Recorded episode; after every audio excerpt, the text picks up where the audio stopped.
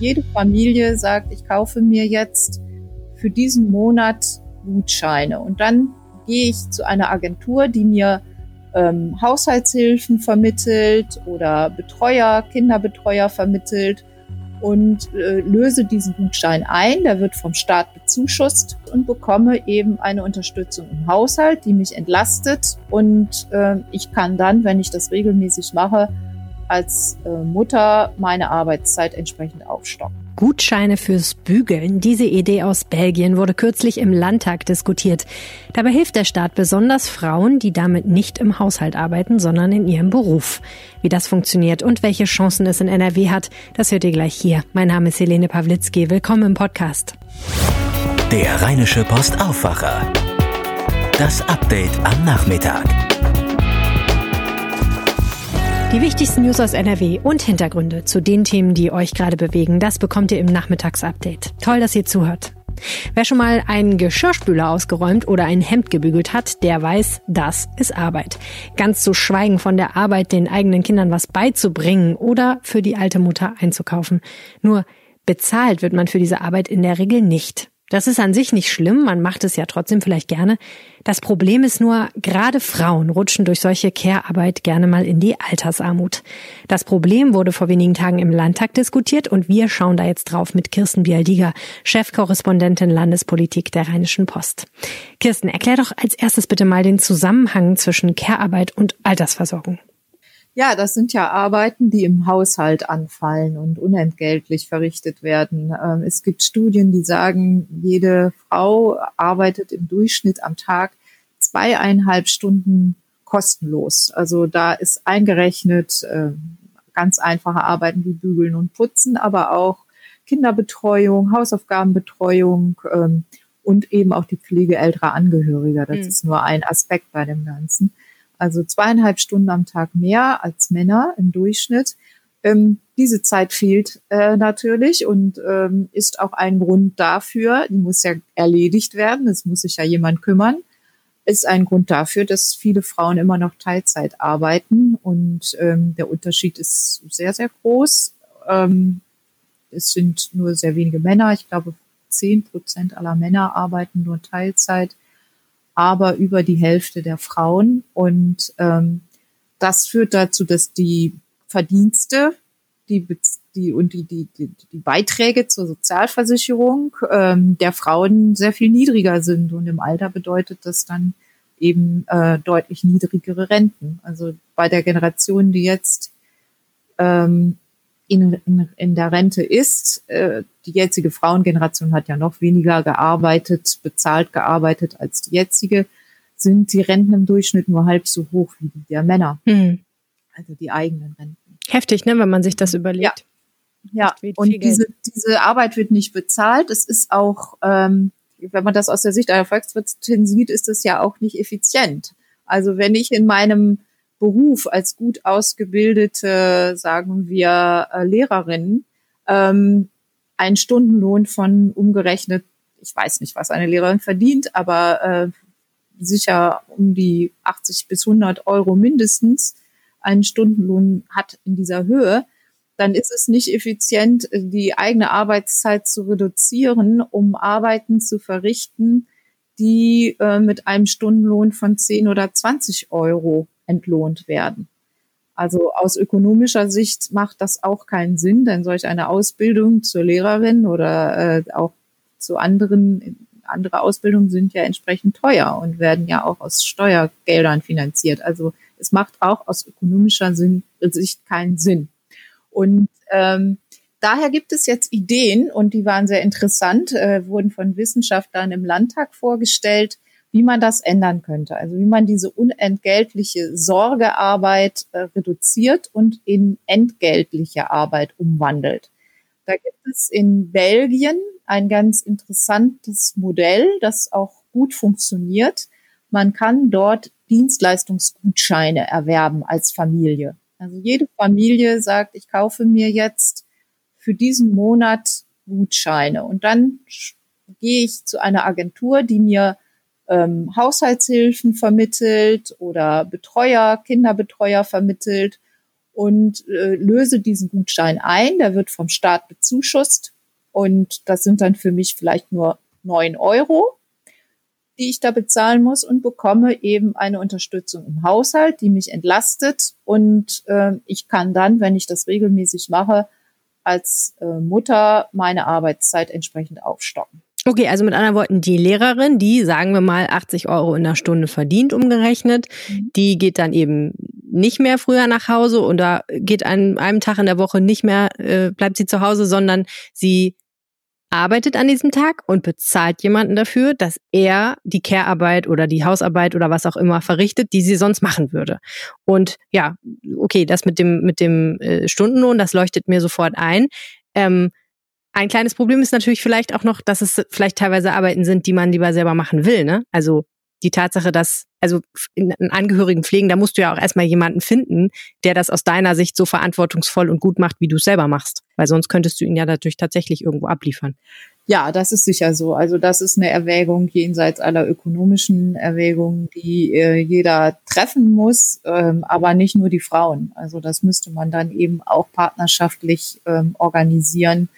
Äh, da, da müssten Männer einfach auch stärker herangezogen werden. Und äh, es, es kann kein Automatismus sein. Ich glaube, es läuft in vielen Fällen immer noch automatisch so ab, ähm, dass äh, Frauen dann auf Frauen diese Arbeiten zulaufen und das auch niemand eigentlich in Frage stellt. Hm. Und ähm, ja, also sicher, da gibt es sicher auch, aber auch in der Pflege gibt es Dinge, die man nicht abgeben kann und möchte. Das ist das persönliche Gespräch, das sich kümmern. Aber ob ich jeden Mittag ein Essen für meine ältere Mutter kochen muss, wirklich, ob ich das machen muss, beispielsweise, ist die Frage. Oder ob man da nicht sagt, man kauft sich einen Gutschein und hat jemanden, der das genauso gut macht. Ja, ja, ja. Aber die, die Lösung unterstellt ja, dass das ein finanzielles Problem ist, oder? Also die Lösung unterstellt, dass Leute das nicht machen, weil es zu teuer ist. Ich glaube, es ist eine Mischung. Es ist eine Mischung. Ich glaube, es sind immer noch Traditionen und äh, Rollenzuschreibungen, die wir da noch nicht ganz losgeworden sind. Äh, es gibt ja auch Studien, die sagen, dass es in, in Deutschland besonders äh, stark ausgeprägt ist, diese, dieser Unterschied zwischen Männern und Frauen, was die, was die Übernahme von unentgeltlicher Arbeit und Hausarbeit angeht. Da gibt es äh, Länder, die da weiter sind. Und ähm, ja, das ist ist schwierig, das zu überwinden, aber so könnte man zumindest Anreize schaffen. Und was wichtig ist zu sagen, der, die, ähm, diejenigen, die dann als Helfer in den Haushalt kommen, sind durch dieses Modell in Belgien auch sozial abgesichert. Mhm. Also das ja. sind dann auch sozialversicherungspflichtige Tätigkeiten und ja. nicht etwa Minijobs oder ähnliches. Also das alte Problem der schwarzen genau. Haushaltshilfe ist dann sozusagen genau. erledigt. Und, das wäre natürlich und, nicht schlecht. Äh, das ist dann auch ein attraktiver äh, Beschäftigungssektor für für viele. Ne? Mhm. Also es hat ja nun mal nicht jeder eine Ausbildung. ja, ja. Äh, ja, und es ist natürlich auch eine ganz flexible Möglichkeit, sich Geld zu verdienen, ne, wenn man jetzt auch das, das ja. möchte. Ja, und man, man zahlt dann eben auch Rentenbeiträge. Also auch ja. diejenigen, die ins Haus kommen und diese Arbeiten übernehmen, ja. äh, haben später höhere Renten. Das hört sich irgendwie natürlich echt erstmal sehr, sehr gut an, aber irgendwas schwant mir, als ob das nicht 2021 alles implementiert wird. Wie waren denn so die politischen Antworten aus dem Landtag auf diese Vorschläge?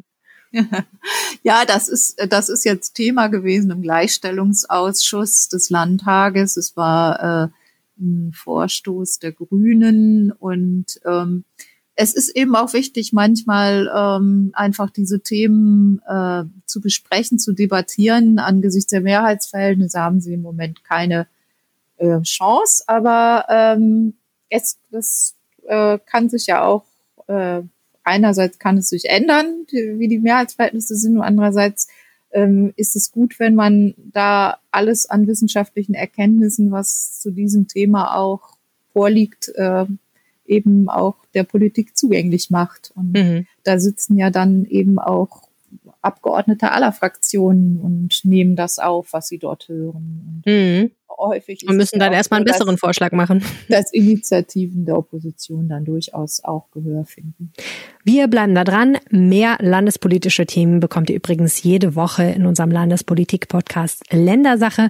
Sucht ihn direkt am besten in eurer Podcast-App und abonniert ihn. Die neue Folge ist heute rausgekommen. Da geht es um die Frage, was eine Obergrenze für Veranstaltungen eigentlich bringt. Also was bringt es eigentlich festzulegen, wie viele Menschen zu einem Konzert oder Fußballspiel dürfen. Übrigens, nochmal zurück zum Stichwort kostenlos arbeiten. Wir machen diesen Podcast sehr, sehr gerne für euch, aber das kostet natürlich auch Geld.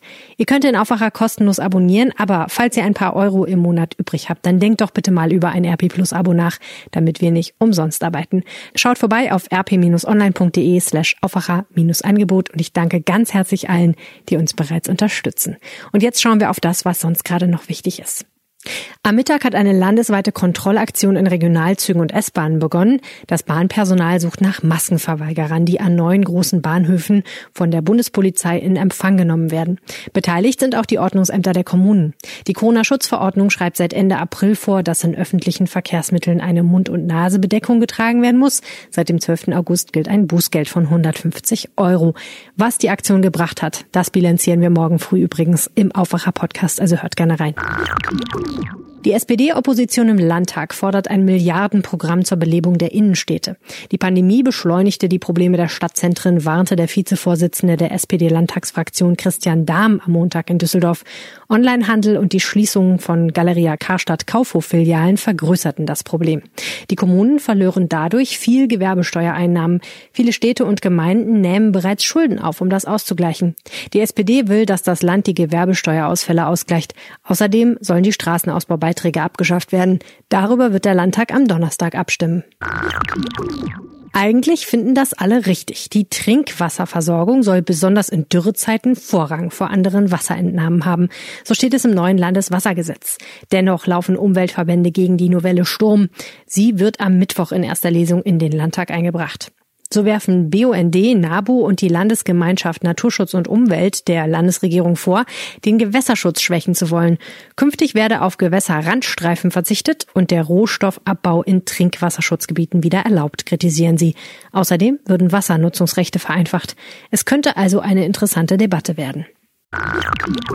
Aggressive Wespen haben am Montag in einer Gesamtschule in Lüdenscheid mindestens 14 Menschen verletzt. Bei den meisten Verletzten soll es sich um Schüler handeln. Nach Angaben der Rettungsleitstelle des Märkischen Kreises wurden die Verletzten in verschiedene Krankenhäuser gebracht. Wieso es zu den Attacken kam, blieb zunächst unklar. Die Behörden hatten nach den ersten Meldungen einen größeren Einsatz ausgelöst und mehrere Krankenwagen zum Ort des Geschehens geschickt. 13 der Betroffenen seien leicht verletzt, einen habe es etwas schlimmer erwischt, hieß es. Die Polizei unterstützte den Einsatz. Im Trainingslager des FC Schalke 04 im österreichischen Längenfeld gibt es einen Corona-Fall. Wie der Fußball-Bundesligist am Montag mitteilte, wurde eine Person positiv auf Covid-19 getestet. Die namentlich nicht genannte Person habe sich bereits in Quarantäne befunden. Jetzt werden ihre Kontaktpersonen erfasst. Mit neuen Testungen sollen weitere Fälle ausgeschlossen werden. Das für heute angesetzte Testspiel gegen die Würzburger Kickers wurde kurzfristig abgesagt. Corona-Infektionen, das hat der Fußball-Zweitligist Fortuna Düsseldorf ja quasi schon hinter sich. Mit einem dezimierten Kader ist der Verein heute in ein viertägiges Trainingslager nach Venlo gereist. Noch nicht mit dabei sind die von Quarantänemaßnahmen betroffenen Profis Nana Apomar, David Kovnacki, Emanuel Ejoha und Kelvin Ofori, wie ein Clubsprecher bestätigte. Aufgrund der Corona-Pandemie und der steigenden Infektionszahlen bittet die rund 60 Kilometer von Düsseldorf entfernte niederländische Stadt Venlo alle Fortuna-Fans, die Mannschaft von Trainer Uwe Rösler nicht dorthin zu begleiten. Das war euer News Update am Nachmittag. Ich danke euch sehr herzlich fürs Zuhören. Wenn ihr uns was sagen möchtet, schreibt uns eine Mail an aufwacher.rp-online.de. Das erreicht mich dann direkt. Oder ihr schickt mir einfach eine Nachricht bei Twitter. Mein Handel heißt dort Helene Pawlitzki und so ähnlich heiße ich auch in Wirklichkeit. Wir hören uns morgen früh hier wieder im Aufwacher. Ich sage jetzt Tschüss und einen schönen Abend. Ciao. Mehr bei uns im Netz rp-online.de